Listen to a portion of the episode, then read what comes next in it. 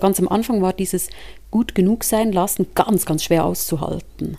Ich habe das zwar dann stehen lassen können, aber vor allem, weil mir mein Selbsterfahrungstherapeut in der Ausbildung gesagt hat, dass ich das als Hausaufgabe machen muss und weil ich jemand war, der die Hausaufgaben macht. Und dann gemerkt habe, irgendwann trat so eine unglaubliche Erleichterung ein, weil ich finde gerade spannend, bei mir hat sich das geändert in meiner Konnotation.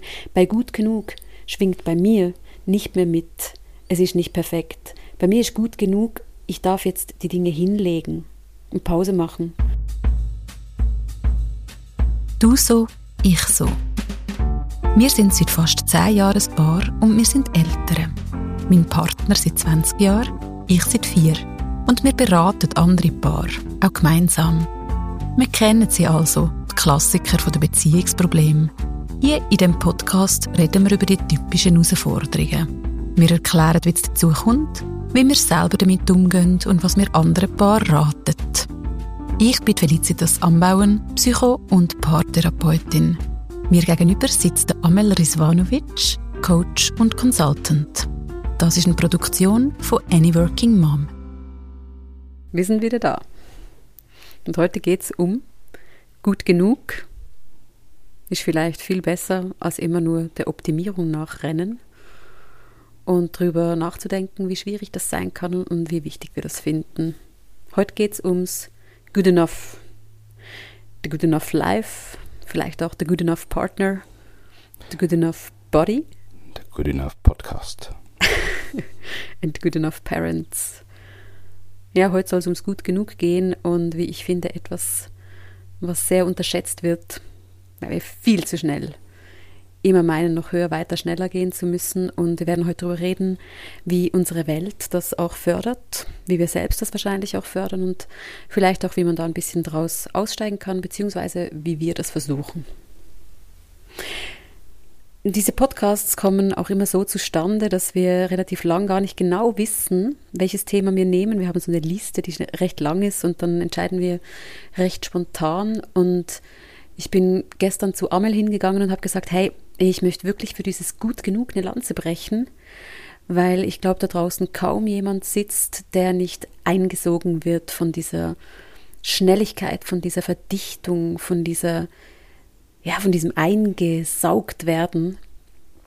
Und ich glaube, es ist wirklich wichtig, selbst immer zu schauen, bin ich da, weil ich sein will und könnte ich mir erlauben, gut genug zu sein. Ich habe zwei Bücher gelesen, gerade in der letzten Woche.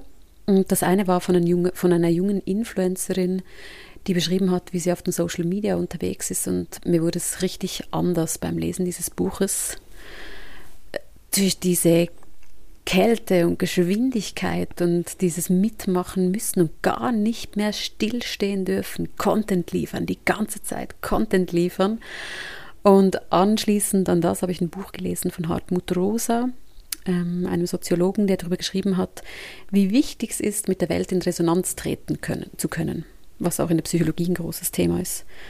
Und das werden wir heute linken. Einerseits diese Selbstoptimierung, die ich für sehr schwierig und gefährlich halte, psychologisch, und das Gegengewicht zu setzen auf Resonanz.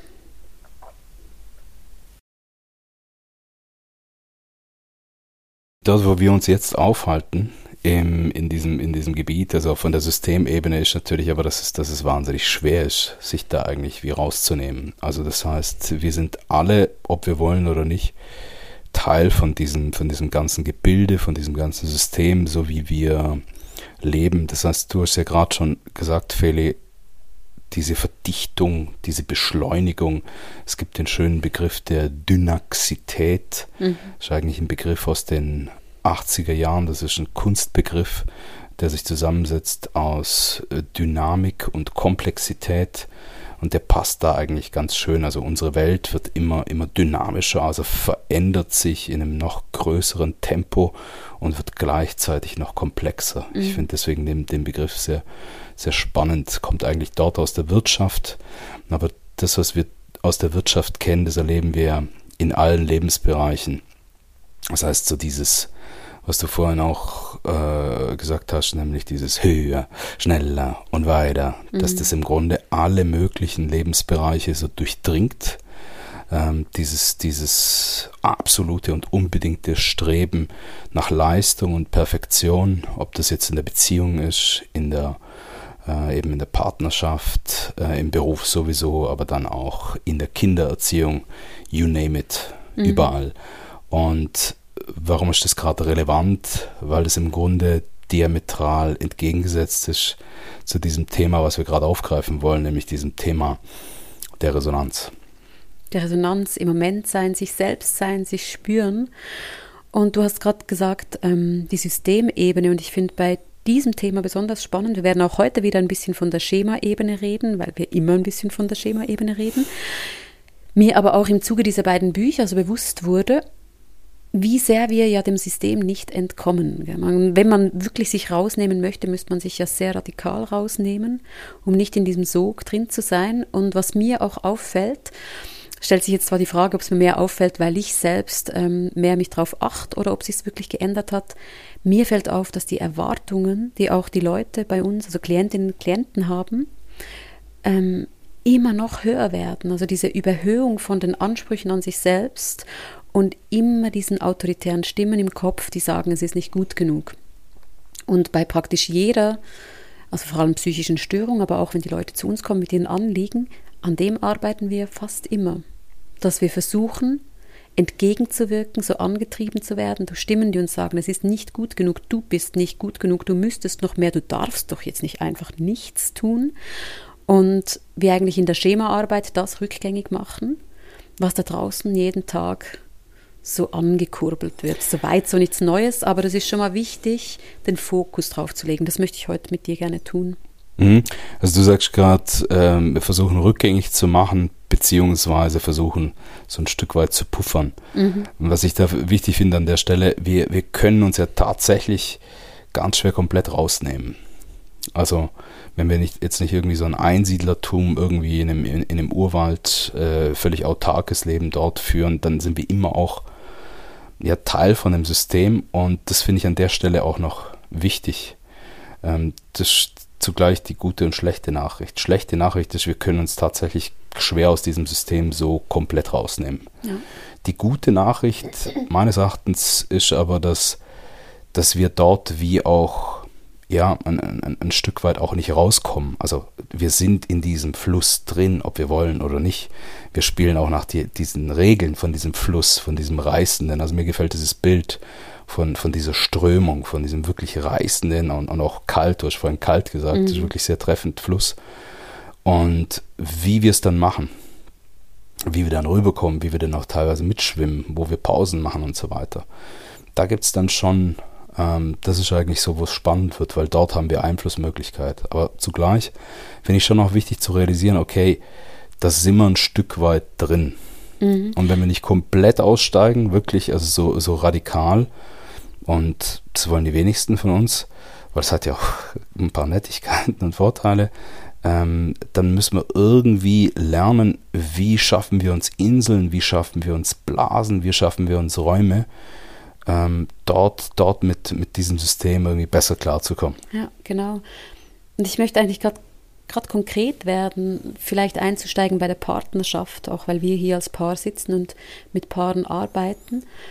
Mm, auch in der Literatur wird beschrieben von einschlägigen Autorinnen und Autoren, dass die Überhöhung der Partnerschaft ja immer ein größeres Thema wird. Und das kann ich bestätigen aus der Praxis, also dass dieses eben der, der good enough partner, was es vielleicht noch mal gab, also das, das hört sich heute nicht nach erstrebenswert an, wenn jemand sagt, hey, meine Partnerschaft ist, vielleicht sagt sogar jemand, mehr als gut genug. Und das Schlagwort unserer Zeit wäre ja, und wie kannst du es noch besser machen? Und ich ganz fest immer spüre zu sagen, hey, wie cool, du sagst, es ist gut genug oder mehr als gut genug, komm, wir schauen uns erstmal an, was wir denn da haben. Und ich bin gerade die Tage über ein Bild gestolpert, also über eine Beschreibung, die ich da so sehr passend finde. Und zwar ging es darum, da waren, die waren im Wald und der eine hat gesagt, ach, ich möchte meinen Pfeil immer direkt ins Schwarze der Zielscheibe schießen. Aber das ist so schwierig in die Mitte rein. Und solange es nicht wirklich in der Mitte ist, ist es eben nicht der Richtige. Jetzt bezogen auf die Partnerschaft. Und es klappte nicht und klappte nicht und immer wieder daneben und immer wieder nicht ganz im Schwarzen. Und er läuft weiter und da kommt er irgendwo hin und sieht ganz viele Pfeile eingeschossen, perfekt ins Schwarze, in der Mitte der Zielscheibe. Und er fragt diesen, diesen Schützen, wie hast du denn das gemacht? Die sind ja alle perfekt. Und er sagt, naja, ich habe die Pfeile abgeschossen und ich habe nachher die Zielscheibe drumherum gemalt. Und ich fand das so cool, weil es macht natürlich was aus, ob ich sage, ich weiß genau, wo bei mir das Schwarze ist, wo ich reintreffen will, oder ob ich sage, hey, meine Partnerschaft, die steckt gerade einfach da, wo sie steckt. Das ist der Pfeil, der da eingeschossen ist. Und ich kann mir ja auch überlegen, wie sehr kann ich das, was ich habe, zu einem wirklich guten Ausgangspunkt machen für eine Beziehung. Und als ich es gelesen habe, ich fand es mega so entlastend, wo ich dachte, Schwarzes in der Mitte dann trotzdem getroffen, aber angepasst an der Situation und der Ausgangslage, die wir haben. Und das wird natürlich nicht gefördert von der heutigen Zeit. Es ist eigentlich ein, ein wunderschönes Beispiel für Perspektivenwechsel. Mhm. Es geht wirklich um, um Perspektivenwechsel. Ich finde wichtig noch an der Stelle kleine Klammer auf. Wir plädieren nicht dafür, dass wenn man sagt, man ist in einer äh, völlig beschissenen, toxischen Beziehung, dann muss man halt einfach irgendwie den, äh, die Zielscheibe drumherum malen und dann passt schon, das ist doch gut genug. Darum geht's äh, natürlich nicht. Also das ist, das ist ganz klar, das wollen wir weder fördern ähm, noch sonst die bestärken, sondern ähm, es, es geht darum, dass wir, dass wir dieses, dieses krampfhafte und auch krankhafte äh, Streben nach immer dem Besseren oder nach der Besseren, nach, nach diesem vermeintlich Optimalen, dass wir das, dass wir das anfangen zu hinterfragen und im Grunde schauen, hey, ähm, was, was, was tun wir da eigentlich? Mhm. Also sozusagen Mr. Right und Mrs. Right, so auf diese Art. Ich finde ich finde dieses Bild von, von dem Wald ziemlich cool. Ähm, das finde ich tatsächlich sehr treffend im wahrsten Sinne des Wortes. Ähm, und ich würde noch mal gern auf das zurückkommen, was du gerade gesagt hast im, im Hinblick auf die Überhöhung von Partnerschaft. Also eben, es gibt einige Autorinnen und Autoren, ähm, die die These vertreten, dass zum Beispiel die Paarbeziehung in der heutigen Zeit, dass der eine ganz andere Rolle zukommt, nämlich eine völlig überzogene und übersteigerte im Vergleich zu früheren Zeiten. Es gibt sogar zwei Bereiche. Also Partnerschaft ähm, und Arbeit. Und das wird unter anderem damit erklärt, dass, ähm, dass sozusagen, wenn wir jetzt auf eine Metaebene springen, dass Religion als etwas, was uns Sinn und Struktur gibt, zunehmend an Bedeutung verliert und dass wir aber als Menschen so stricken, so sind wir nun mal gestrickt, dass wir im Grunde immer aber auf der Suche sind dort nach Strukturen und nach dieser Sinnhaftigkeit. Also wir müssen es gar nicht an der Stelle groß ausführen, aber ich finde es noch wichtig. Es ist kein Zufall meines Erachtens, dass wir einen riesen Zulauf haben, also auch auf der einen Seite eben, was ja auch positiv ist, dass Leute wirklich an ihrer Partnerschaft arbeiten wollen, mhm. also dass sie wirklich auch eine gute Partnerschaft möchten. Das ist auf der einen Seite wirklich was Gesundes. Ähm, auf der anderen Seite ist es schon auch wirklich die Frage, wie viel bürden wir einer Partnerschaft auf? Ja. Mhm. Welche Ansprüche sind tatsächlich so, dass man sagen kann, okay, die sind, die sind ambitioniert, aber die sind trotzdem noch so, dass man sagt, ja, die sind gesund, die sind realistisch. Wo fängt es dann irgendwo an, dass wir sagen, okay, aber das ist, das, ist, das ist völlig jenseits, also es wird nie eintreten, es ist völlig gesponnen und auch mit keiner Partnerin, keinem Partner und mit der Arbeit ganz ähnlich. Dieses Modethema Purpose, was mhm. es seit einiger Zeit gibt, ist auf der einen Seite ein spannendes Thema, ein wichtiges Thema, dass wir uns fragen, also im Arbeitskontext, wofür mache ich was? Was ist der Beitrag, den wir leisten, den wir als, als Unternehmen leisten, als Gemeinschaft? Und auf der anderen Seite ist das natürlich eine riesige Last. Also, gell, man kann nicht nur einfach arbeiten dort, das muss, es, das, das, das muss Bedeutung, also wir müssen die Welt retten dabei. Und das ist spannend. Also ich finde diese, diese Erklärung dort dahingehend noch hilfreich, weil sie erklärt so ein Stück weit, warum bestimmte Lebensbereiche, eben namentlich die Partnerschaft und die Arbeit, warum wir denen so viel mhm. Bedeutung mhm. dort auch beimessen.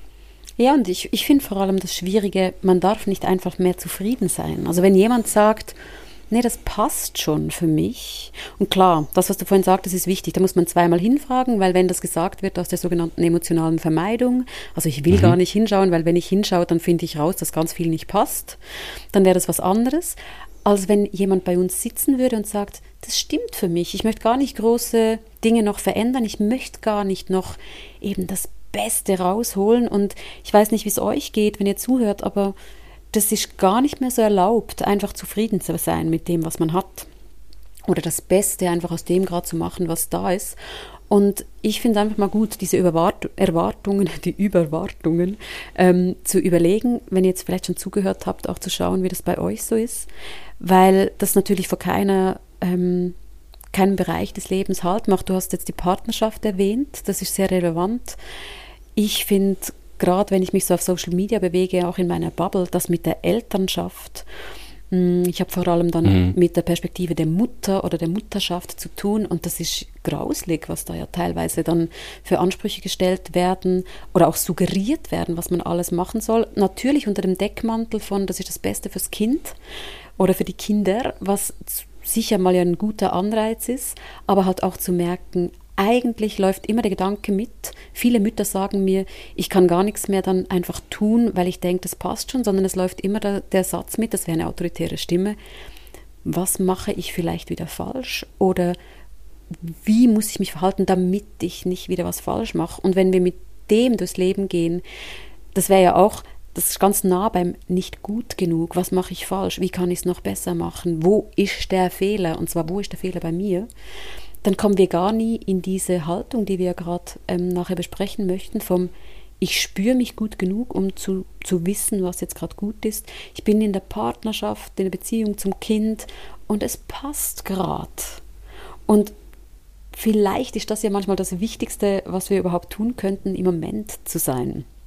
Und im Moment zu sein bedingt immer eine gewisse Langsamkeit. Mhm. Das bedingt auch nichts zu tun, also im Sinne von auch jetzt mal weniger zu tun, zurückzutreten und ich will es jetzt nicht zu Tode strapazieren, aber es geht wirklich im Kern drum, wenn wir nochmal auf diese, so, sozusagen auf diese Systemebene springen.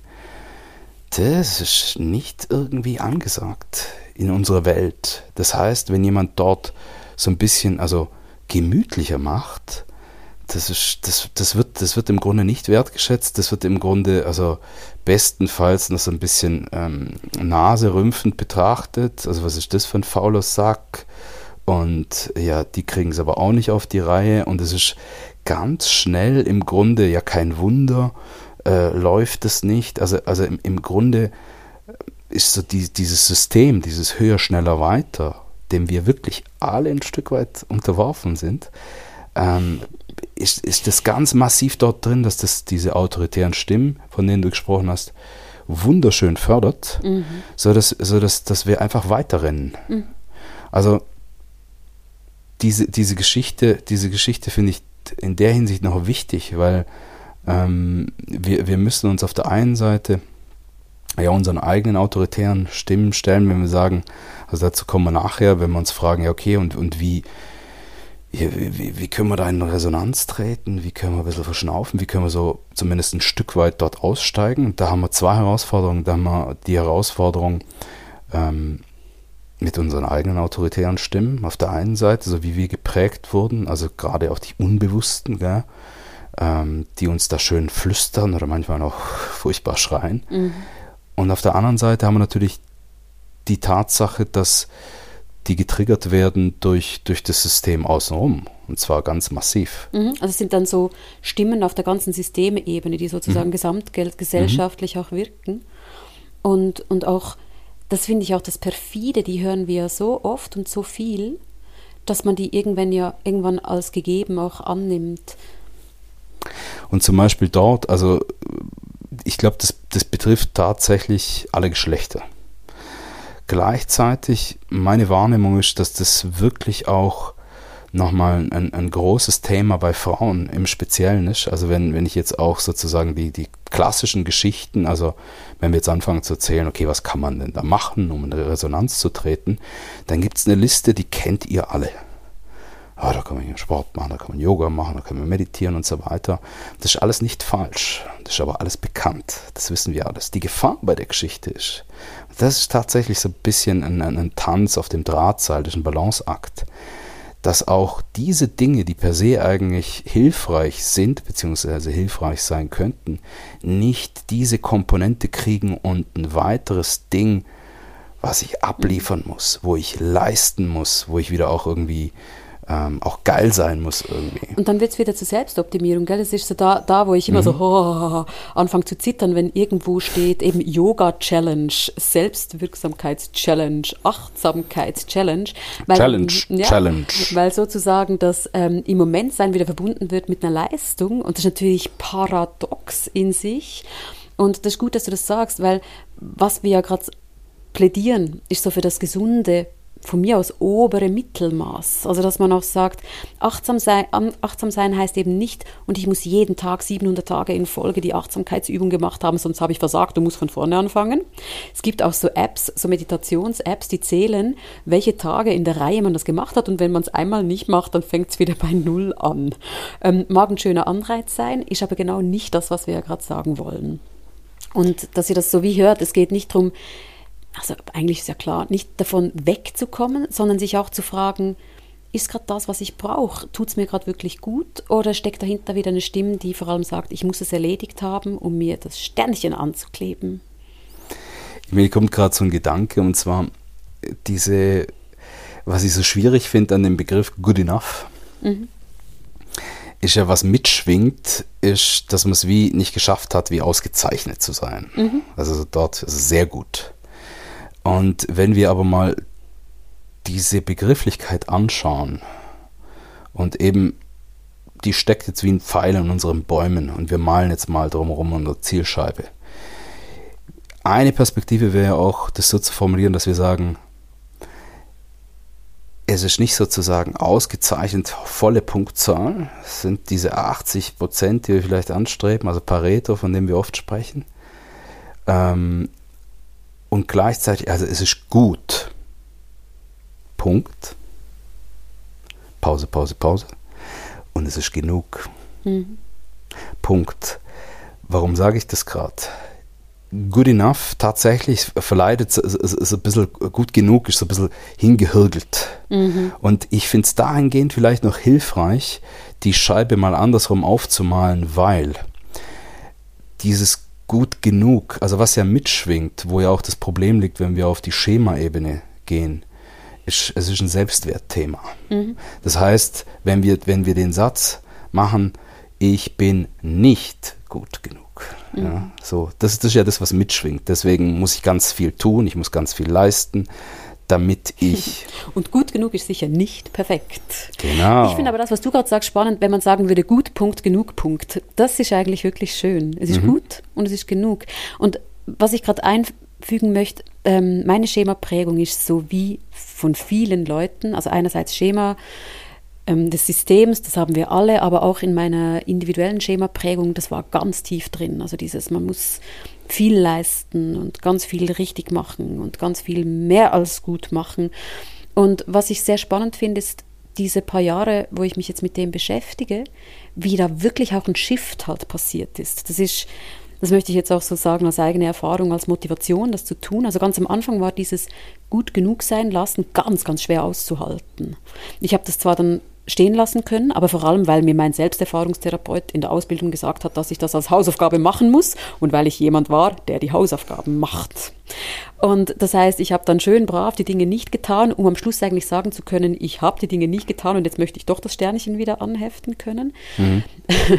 Vielleicht ist das auch ganz okay, so drüber zu kommen. Also, dass man anfängt, selbst wieder, wir können nicht einfach aussteigen aus dem, wie wir gestrickt sind. Und dann gemerkt habe, irgendwann trat so eine unglaubliche Erleichterung ein, weil ich finde gerade spannend, bei mir hat sich das geändert in meiner Konnotation. Bei gut genug schwingt bei mir nicht mehr mit, es ist nicht perfekt. Bei mir ist gut genug, ich darf jetzt die Dinge hinlegen und Pause machen. Und ich darf morgen entscheiden, ob ich noch was dran mache oder nicht. Und ich finde das cool zu merken, dass da sich wirklich was in meinem Kopf verändert hat. Und was wir gerade noch gar nicht gesagt haben. Das eine sind die Stimmen im Kopf, was ich ja dann über mich denke. Das Schlimmere ist aber noch, was ich denke, dass dann die anderen über mich denken. Und gerade auf Social Media auch oft das Thema ist, wie viel getraut man sich nicht sein zu lassen oder gut genug sein zu lassen, weil man eine Bewertungserwartung hat, was dann die anderen darüber denken, über mich als Mutter, über mich als, als Person, als Frau, als Therapeutin.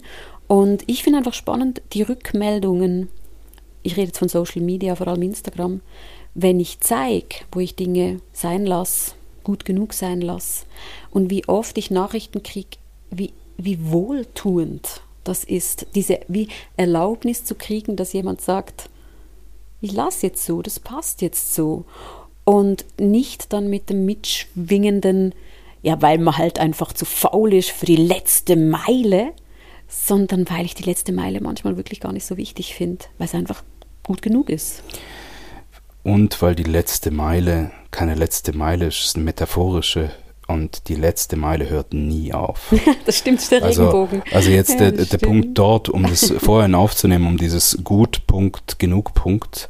Der Gegensatz dazu wäre perfekt und alles. Mhm. Und der Punkt ist, per Definition, es gibt kein Perfekt und es gibt auch kein Alles. Das merkt man spätestens dann, wenn man zum Beispiel Kinder hat. Allerspätestens merkt man es dann. Mhm das, das finde ich, das ich einen ganz schönen und, und treffenden Gegensatz dort. Das, was du gerade sagst, Feli, im Hinblick auf, ähm, du beschreibst einen Prozess bei dir selber. Mhm. Das heißt, dass du sagst, ja, pff, am Anfang war das gar nicht so leicht äh, und, und es hat gedauert und es war unangenehm auch dort. Ich hatte ein schlechtes Gewissen und ich hatte Schuldgefühle. Und es ist auch sehr normal, gell? Also ich, ich, ich finde es noch wichtig ähm, für euch, dir da draußen zuhört, auch, also das ist auch wirklich zu erwarten. Also das, das wäre auch sehr normal, weil ähm, die schlechte Nachricht ist ja unsere schlechten Gewohnheiten dort, das Hamsterrad, dieses, dass wir perfektionistisch arbeiten, das machen wir nicht nur, weil es uns an die Grenzen bringt, sondern weil es natürlich auch ein paar positive Elemente hat. Mhm. Wir kriegen ganz viel positiven Zuspruch. Wir sind auch beschäftigt, gell? also Task Mode. Man hat also, was zu tun. Man hat vermeintlich, genau, man hat was zu tun, man hat es irgendwie im Griff. Mhm.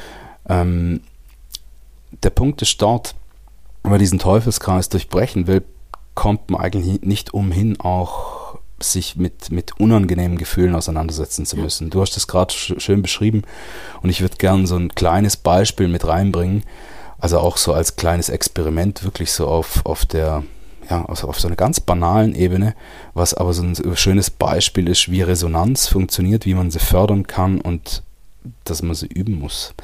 Ähm, das Thema ist zum Beispiel, das kennen wir alle, wir sitzen zusammen äh, beim Essen, zum Beispiel im Restaurant, aber meinetwegen auch daheim. Und einer steht auf und ich bleibe sitzen. Und was passiert als nächstes? Natürlich greife ich als allererstes zum Smartphone. Also das ist ja automatisch, das ist ja wie irgendwie wie Kratzen so. am Kopf heute. Das, ist ja, das geht ja gar nicht anders. Mhm. Ähm, und, und zum Beispiel ist das mal nicht zu tun und nicht zu versuchen, eigentlich was ganz Wichtiges. Und zwar warum? Ähm, weil wir sind so drauf getrimmt, also diese, diese ganze Geschichte mit der Beschleunigung und Verdichtung, die hat, die hängt natürlich auch ganz stark damit zusammen, also mit der Erreichbarkeit, dass wir eigentlich immer die ganze Welt in der Hosentasche haben, also dass wir uns auch immer berieseln und ablenken können. Das ist auf der einen Seite sehr komfortabel, aber das ist auf der anderen Seite super sick. Und das bedeutet auch, dass wir niemals wirklich in Resonanz kommen, wenn wir das ständig haben. Weil wir auch nie wirklich bei uns sind. Versteht mich recht, das ist kein Plädoyer irgendwie, dass wir unsere, unsere Telefone einstampfen oder irgendwas, sondern das ist eigentlich vielmehr ein Plädoyer dafür, dass wir versuchen, im Kleinen ähm, uns, uns zu Blasen zu schaffen. Und probiert mal eins aus. Also wenn ihr Lust habt und sagt, okay, ähm, ganz konkret, ganz konkret kleine Übungen, kleine Interventionen. Nehmt mal ähm, wenn, ihr, wenn ihr wirklich beim Essen seid, in diesem Augenblick, wo ihr den Impuls verspürt, euer Handy rauszunehmen. Oder was noch schlimmer ist, finde ich, wenn, wenn das Telefon sogar auf dem Tisch liegt. Also dann ist es noch Und noch Geräusche macht. Und noch Geräusche macht, genau, soll es auch noch geben. Mhm. Versucht's mal, versucht's mal nicht zu nehmen, wirklich. Und das, und in dem Augenblick einfach auch nichts zu tun. Und auszuhalten. Und auszuhalten. aushalten ja. Und jetzt ist der Link zu dem, was du vorhin gesagt hast, nämlich, dass, also in dem Augenblick ist auch gar nicht geil. Also es ist auch nicht zu erwarten, dass ihr dann sozusagen ähm, irgendwie anderthalb Meter über dem Boden schwebt, also mit entsprechenden eben äh, Social Distancing vom Boden wie der Dalai Lama. Und, und dann ist alles super und wir, wir sind die Mega-Yogis und die Welt ist Glückseligkeit und sonst nichts. Das wird nicht passieren. Aber im Prinzip ist das, wir haben uns angewöhnt, wir haben uns antrainiert jetzt die letzten Jahre, das war nicht immer so, dass wir, dass wir uns die ganze Zeit ablenken, dass wir uns im Grunde die ganze Zeit zumüllen und bespaßen und machen und dass wir gar nicht mehr in der Lage sind, uns zu fokussieren, also Stichwort gell, in Resonanz treten, also, mal, also in der Lage zu sein, bei sich selber, mit sich selber zu sein. Und ich spreche nicht von einem Yoga-Retreat von vier Wochen, wo man nicht spricht und nichts macht. Ich spreche einfach von den fünf Minuten, wo man allein am Tisch sitzt und es vielleicht aushält, nicht zum Telefon zu greifen. Und das ist was ganz Spannendes. Also ich habe eben, ich kann aus eigener Erfahrung da sagen, ich habe das irgendwann angefangen jetzt ähm, vor einiger Zeit, ähm, wirklich bewusst zu machen. Und es, ist, es, war am Anfang gar nicht so einfach, weil wirklich dieser Automatismus und diese Versuchung zu schauen, ja, was, was, was macht jetzt irgendwie die, was machen jetzt die Transfers und wer geht jetzt dahin und äh, bei mir eben Fußball, ganz Fußball, wichtig. Genau. Also gibt es ja tausend Sachen, eben Instagram, mhm. Twitter, was auch immer. Aber wie ich merke, okay, und das, das wird mit der Zeit. Und es gibt einen Raum, das gibt auch, das gibt auch im Grunde in anderen Modus. Das heißt, das ist so eine ganz, ein ganz kleines Beispiel, wo man diese Geschichte mal an sich selbst ausprobieren, beobachten kann. Und weißt du, was spannend ist? Man fängt dann irgendwann an, diesen Raum zu schützen. Also am Anfang war es unangenehm und mittlerweile, ich glaube, ich habe sogar hier schon mal erzählt, dass ich seit längerer Zeit, mein Handy macht nie Geräusche. Hm. Nie, also weder wenn jemand anruft noch wenn jemand schreibt, sondern ich muss zumindest proaktiv den Entscheid fällen. Ich schaue jetzt aufs Handy, ähm, mache das aber dann auch noch oft unbewusst, wo ich denke, das wäre jetzt gar nicht nötig gewesen. Was? Ich war jetzt auf Instagram, ich habe es ja gar nicht mitgekriegt. Und irgendwann merkt man dieses ähm, im Flow bleiben können, auch in der Beziehung bleiben können, in Resonanz bleiben können, das fühlt sich halt auch gut an. Und ich finde auch wichtig zu wissen, es hat ganz viel mit eben Nein sagen zu tun dass dieses Abgrenzen, okay, ich muss gerade schmunzeln, Social Media oder auch die Fußball-News, das ist ja das, was das Ziel ist, also möglichst viel Aufmerksamkeit, möglichst viel ähm, dich wieder zurückholen auf diese Seiten. Das funktioniert halt mittlerweile auch super gut, diese Manipulationsgeschichten. Instagram hat die Stories 24 Stunden, dann sind sie weg. Wenn du halt nicht einmal pro 24 Stunden zumindest drauf bist, hast halt was verpasst, Fear of Missing Out. Ich finde es auch immer sehr hilfreich, ähm, zu realisieren, dass da halt eine ganze Industrie dahinter steckt, die ja will, dass ich ständig am Handy bin und das hilft mir manchmal auch schon zu sagen, da möchte ich ja eigentlich nicht mitspielen. Oder eben die Sachen, dass man da seinen Feed beschränkt etc. etc. Ich habe gemerkt für mich, wie mache ich das, ganz, ganz einen großen Benefit, ähm, wenn wir Tage mit, mit der Familie haben, du, ich und die Kleine, oder wir gehen wandern oder wir sind unterwegs, dass ich die mobilen Daten ausschalte. Ähm, beim Handy, so wäre ich immer noch erreichbar für ein Notfalltelefon und ich benutze mein Handy auch als Kamera, aber ich habe nichts, das reinkommt. Und finde das zum Beispiel auch eine ganz spezielle Erfahrung, dann zu merken, wie man halt wie tiefer absinkt, in diese Res Resonanz kommt. Und zu Resonanz, dass wir das noch ein bisschen klarer beschrieben haben. Also es ist, wäre dieses Miteinander schwingen, ungestört, ich spüre dich, jetzt in dem Fall, du spürst mich. Und im besten Fall entsteht da wie noch was mehr draus. Also unsere Energien, unsere Aufmerksamkeiten vermischen sich und, und wir sind so ganz beieinander. Und bei der Resonanz ist ja auch so was, die ist so störanfällig. Du hast es schon gebracht. Resonanz wäre sogar, es geht noch weiter, ist nichts, was wir einfach willentlich zu 100 Prozent immer herstellen können. Das finde ich auch noch wichtig. Ähm, wir haben gerade vorhin darüber geredet, äh, hatten eine sehr, sehr anstrengende Nacht heute mit unserer Kleinen, die nicht so fit war. Wir haben beide kaum geschlafen. Und ich, ich zu Amel zu dir sagte, es, es, jetzt ist noch mal schwieriger, wirklich in Resonanz zu treten, weil das ist ja auch das Ziel des Podcasts, weil das ist auch das draußen, was ihr spürt. Ihr spürt irgendwann, jetzt sind wir beieinander und das macht es viel spannender zum Zuhören. Das ist etwas, was, was sich übertragen lässt, was sich aber nicht zu 100% willentlich herstellen lässt. Wenn man müde ist, wenn man gestresst ist, wenn man abgelenkt ist, wenn man Sorgen hat, ist viel schwieriger in Resonanz zu treten. Und das finde ich auch noch wichtig, nochmal mehr, um dem Sorge zu tragen, weil Resonanz auch so flüchtig sein kann. Wenn das Handy klingelt im falschen Moment, ist man wieder raus. Und man muss wieder reinfinden, jetzt die, die kleine Kinder haben oder auch größere Kinder, das ist zum Beispiel etwas, was in Paargesprächen ja ganz oft kommt, dass wir sagen, hey, eben müsst euch diese, wir nennen es Blasen schaffen, wo ihr sicher sein könnt, dass nicht jemand reintappt. Weil auch wenn das nicht bös gemeint ist oder störend sein soll, sobald das Kind kommt, was sagt oder man nur schon abgelenkt ist vom Hinschauen, ist halt diese Resonanzerfahrung auch wieder schwieriger. Und als ich das mal so gecheckt habe, weil ich kenne das ja auch gut von Therapiegesprächen. Ein gutes Therapiegespräch ist ein gutes Resonanzgespräch. Man spürt sich, man ist beieinander. Da, man spürt manchmal richtig, da wächst was Neues draus. Das ist so eine Energiemischung. Und da gibt es ähm, Therapeutinnen und Therapeuten oder Situationen, wo dann die Telefone auf laut geschaltet sind. Und dann klingelt das Telefon und der Therapeut geht ran oder der Arzt geht ran. Und ich mir denke, na, kannst du wieder vorne anfangen. Mit dem hast du kompletter Bruch. Die ganze Resonanz, die ganze auch korrektive oder gesunde Beziehungserfahrung hast kaputt gemacht. Und du hast es vorhin so erwähnt, dieses ähm, verfügbar sein, diese allzeit bereit sein müssen, erreichbar sein müssen, da braucht es aus meiner Sicht wirklich ein aktives Gegensteuern, um zu sagen, ich lasse da die Welt für einen Moment nicht rein. Und es braucht es unbedingt. Also das braucht es unbedingt aus den, aus den Gründen, die du gerade nennst, nämlich um diesen geschützten Raum zu schaffen. Mhm, genau. Und gleichzeitig ist auch klar, die, ähm, da, da, da schreit niemand drumrum Hurra. Gell? nee, man spielt die dann Arbeit, ja auch nicht mehr so mit. Die Arbeitgeberin, nee. der Arbeitgeber sagt vielleicht, du bist eigentlich mit dir los? Ja. Äh, was machst du eigentlich? Äh, ich habe versucht, ich habe schon zweimal angerufen und äh, gehst nicht ran oder wie schaut es aus? Du oder gehst nie ran. genau.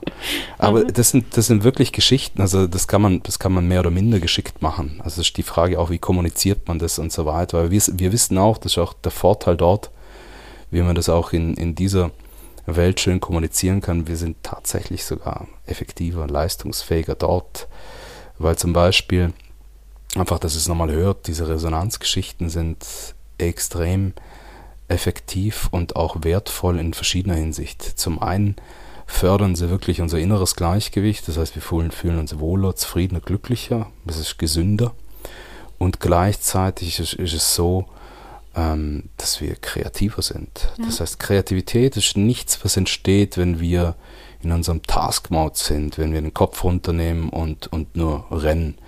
Feli, vielleicht magst du was dazu sagen zum Stichwort Konfetti. Ah, zur Konfetti-Maschine. Weil das ist nämlich genau das.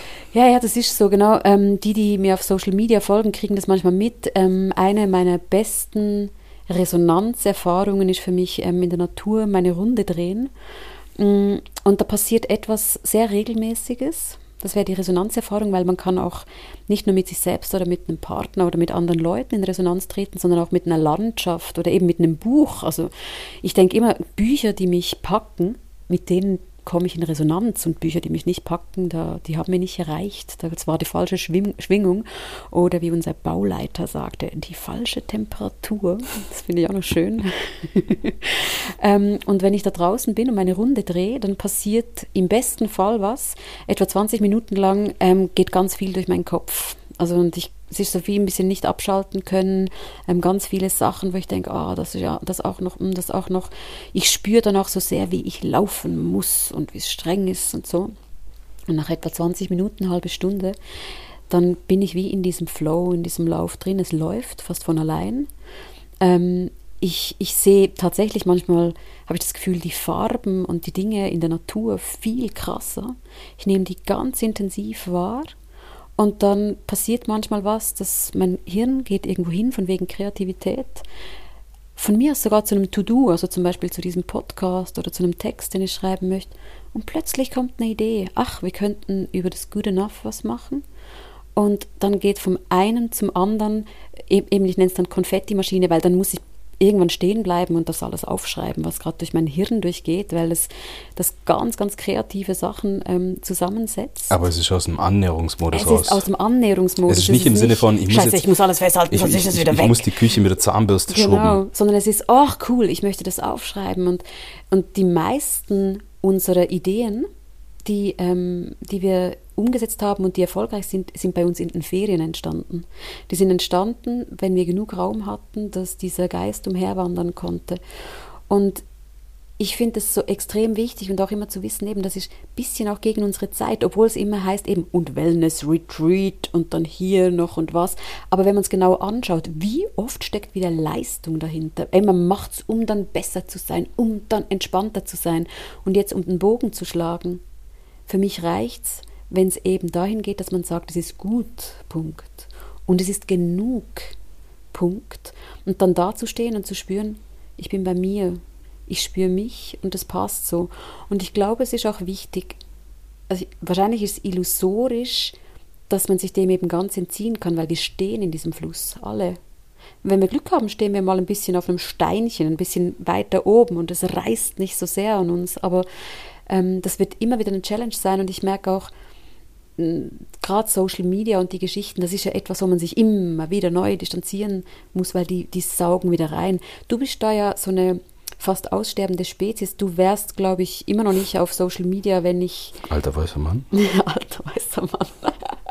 wenn ich dir nicht, wenn ich dir nicht gesagt hätte, hey, übernimm doch einen meiner Kanäle, weil ich habe mehr als genug.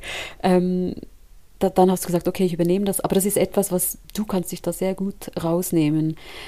Du hast jetzt angefügt, das sind eher die Fußball-News oder eben sich nicht stören lassen. Ich merke, ich muss da immer nachjustieren, auch bei den Social Media. Immer mal wieder sagen, nee, ich mache mir wieder irgendwie so eine Regel, wenn man will. Das ist ja schon auch was, was sie uns auferlegen, eben diese Regeln. Aber die Regeln, die uns eben helfen, vielleicht wieder das Wasser zu kanalisieren in einen ruhigeren Seitenast, wo man sich dann auch mal reinlegen kann, ohne dass es einem gerade wegschwemmt.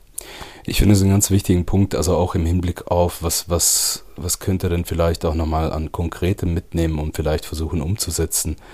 Die Social Media Geschichte ähm, eben hat er ein paar nette Sachen und hat ganz viele Sachen, die halt auch wirklich problematisch sind, vor allem, vor allen Dingen auf Dauer, weil die halt nicht drauf ausgelegt ist, irgendwie die Welt super und geil und äh, besser zu machen, sondern die ist darauf ausgelegt, einfach unsere Aufmerksamkeit zu fangen, zu manipulieren für die Zwecke. Dinge zu kaufen schlussendlich. Ja, und Dinge zu kaufen ist halt nur ein Thema, aber vor allen Dingen unsere Daten, Daten zu sammeln, zu machen. Mhm. Für diejenigen, kleine Klammer auf, die dort interessiert sind, super faszinierendes Buch von Shoshana Zuboff, heißt sie die Dame, äh, Harvard-Professorin, ähm, The Age of Surveillance Capitalism.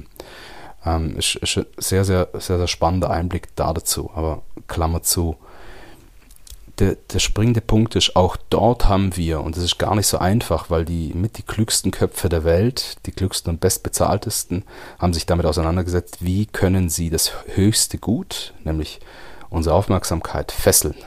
Und das geht am einfachsten, indem man die Knöpfe der negativen Emotionen, also die Schemaknöpfe könnte man auch sagen, drückt. Mhm. The Anger Button, the Fear Button mhm. und so weiter.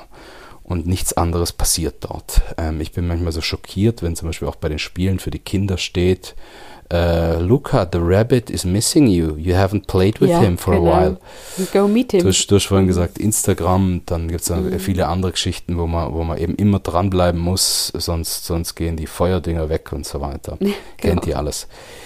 Die, der springende Punkt ist dort, was, was können wir machen, um, um dort auch so ein bisschen, bisschen mehr zu steuern? Also radikal ist sicher gesund, wenn man nicht komplett aussteigen will, was auch gar nicht so einfach ist, wenn man noch irgendwie so in Verbindung bleiben will mit manchen Leuten. Und es auch sehr viele gute Seiten hat. Social ja, Media, ja, aber ich meine, ich meine, es ist tatsächlich wirklich tricky, aber wenn man sagen will, ja, ich möchte da nicht aussteigen, aber ich möchte es irgendwie gesünder machen. Ein wesentlicher Punkt ist, dass ihr euren Feed mal durchgeht, ähm, die, die, ähm, die Person, denen ihr folgt, mal dahingehend beleuchtet, ihr sagt, ist das, ist das resonanzfördernd, ja oder nein? Oder ich mache es mal andersrum. Was poppt da auf? Ist das eher das Thema Selbstoptimierung oder, oder bestärkt es mich eher so in Richtung, du bist gut, du bist genug. So auf diese Art und Weise. Und wenn ihr mal mit dieser Brille drauf schaut, gell, und das ist ja nichts Irreversibles, das heißt, dann könnt ihr mal einfach mal euren Feed ganz, ganz großzügig ausmisten. Und dort haben wir natürlich einen riesigen Hebel, weil was, weil, was sonst natürlich passiert, dort, was wir haben, gell, das haben wir nicht nur im Alltag sonst, das, das was uns aktuell am massivsten beeinflusst, ist letztlich unser Feed, ist letztlich das, was wir täglich ständig sehen. Und ich meine ständig, wirklich ständig auf dem Weg zur Arbeit, in den ÖVs, auf dem Klo. Beim Einschlafen und beim Aufwachen. Das ist, das ist ja was, was, was wir permanent haben. Und das, wo wir vorhin schon gesagt haben, hey, wir leben in einer Gesellschaft, die ist eben Dynaxität, die ist, die ist letztlich äh, beschleunigt, die ist verdichtet ein ganz wesentliches Element ist da davon, wenn wir natürlich solchen Profilen folgen, die genau das leben. Also gell, diese Profile kennt ihr alle. Das sind die Hochglanzprofile. Das sind die Profile, die 30 Kilo wiegen und alles ist super und alles ist immer nur ganz toll, toxische Positivität, Yoga Good Vibes Only. Ja. Good Vibes Only und es ist immer so dieser Ultra, also eigentlich schwimmt ganz krass mit so eine Ultra Selbstoptimierung. Mhm. Ultra Selbst und das sind das sind Profile, die einfach nur ein schlechtes Gewissen machen. Mhm. Und zum Beispiel dort ist schon die große Frage, wollen wir uns das antun? Ja, und gerade wenn man weiß, das ist ja auch psychologisch eigentlich etwas, was wir uns zu Nutzen machen können. Also wenn, ich, wenn jemand zu mir kommt oder zu uns kommt und will Schemaarbeit machen, sagen wir auch, im besten Fall beschäftigt man sich jeden Tag damit, weil wenn man sich jeden Tag mit was beschäftigt, wird das irgendwann Teil der eigenen Denke. Und das ist ja genau das mit Social Media und Co., dass wir natürlich, wenn wir jeden Tag was sehen, jetzt wir haben gar nicht über Körperbilder geredet, das wäre nochmal ein anderes Thema, ähm, das weiß man auch aus der Psychologie und aus Forschungen und, und Experimenten, du musst nur lange genug was sehen, um das dann als erstrebenswert zu finden. Also wenn ihr mal dran denkt, irgendwelche Modeströmungen, dann denkt man sich, oh Gott, wie kann man das nur anziehen? Und ein Jahr später hat man es auch an, weil man hat es ein Jahr lang an allen anderen gesehen und man zieht es an. Oder eben Schönheitsideale. Ich finde nur schon spannend mit meinen 40 Jahren, ich habe ja jetzt schon mehrere Schönheitsideale erlebt. Also zum Beispiel, wie heute ein Hintern auszusehen hat, das wäre vor 20 Jahren halt ein nicht anzustrebender Hintern gewesen und dass sich das einfach verändert und alle 10, 20 Jahre musst du eigentlich wieder ganz, ganz viel dafür tun, dass du so aussiehst, wie du aussehen musst. Und ich finde auch Social Media ist ein, ist ein guter Weg, ähm, um da mal ein bisschen auszumisten. Und wenn jemand sagt, hey, das finde ich jetzt noch spannend und ich möchte weitergehen, gibt es natürlich auch die relativ simple Übung, sich mal hinzuhocken und auf ein Blatt zu schreiben, vielleicht einen eigenen Namen, gut, Punkt und enough. Und einfach mal aufzuschreiben, was man eigentlich findet, ist in, im, im Leben, das passt schon. Weil zum Beispiel hinzuschreiben, mein Körper, jetzt war ich gerade bei den Körperbildern, der passt schon. Und dann nicht zu schauen, aber was alles könnte ich optimieren, sondern zu schauen, kriege ich mich an den Punkt zu sagen, das passt. Ich kann das akzeptieren, weil schlussendlich geht es ganz oft um sehr viel radikale Akzeptanz. Mein Leben, ist es gut und ist genug? Oder was brauche ich für das gut genug Leben? Und was kann ich sein lassen?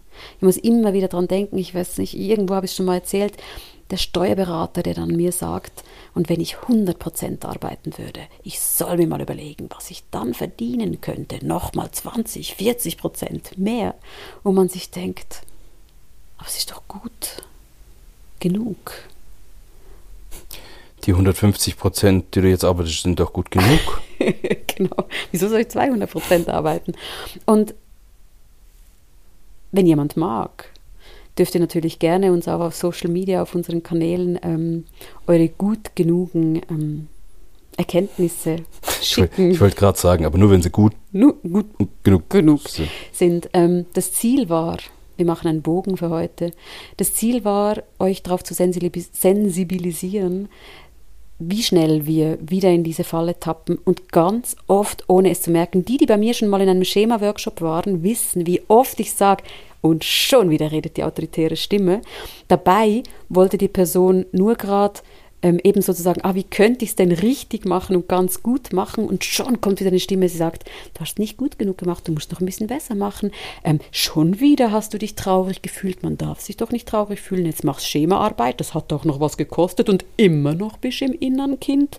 Und dann zu sagen, ja genau, und das ist mehr als gut genug, was hier schon läuft, das finde ich sehr spannend, weil wenn wir diesen Fokus schärfen, können wir mehr merken, wo die uns wieder reinziehen. Also die Welt, die Umwelt, irgendwelche Leute, die, die das sich auch zunutze machen wollen.